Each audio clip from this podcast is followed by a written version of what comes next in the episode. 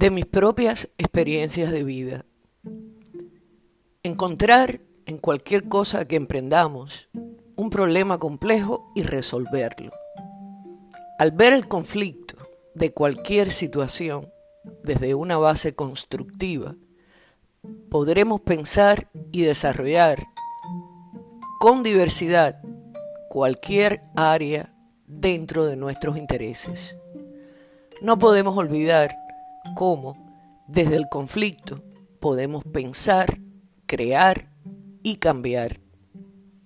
Este nos da la habilidad y la práctica que debemos tener para encontrar soluciones y mejorar lo que deba ser mejorado.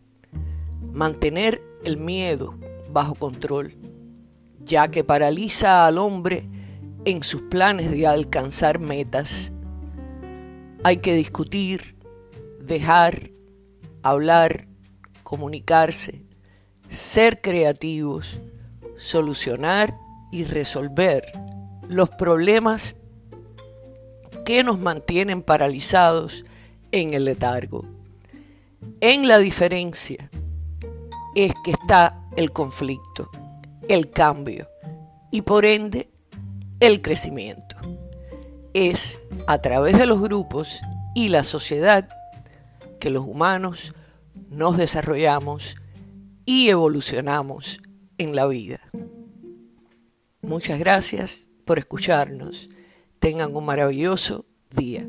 Esta es Niurka Calero Alayón desde Anchor Podcasts.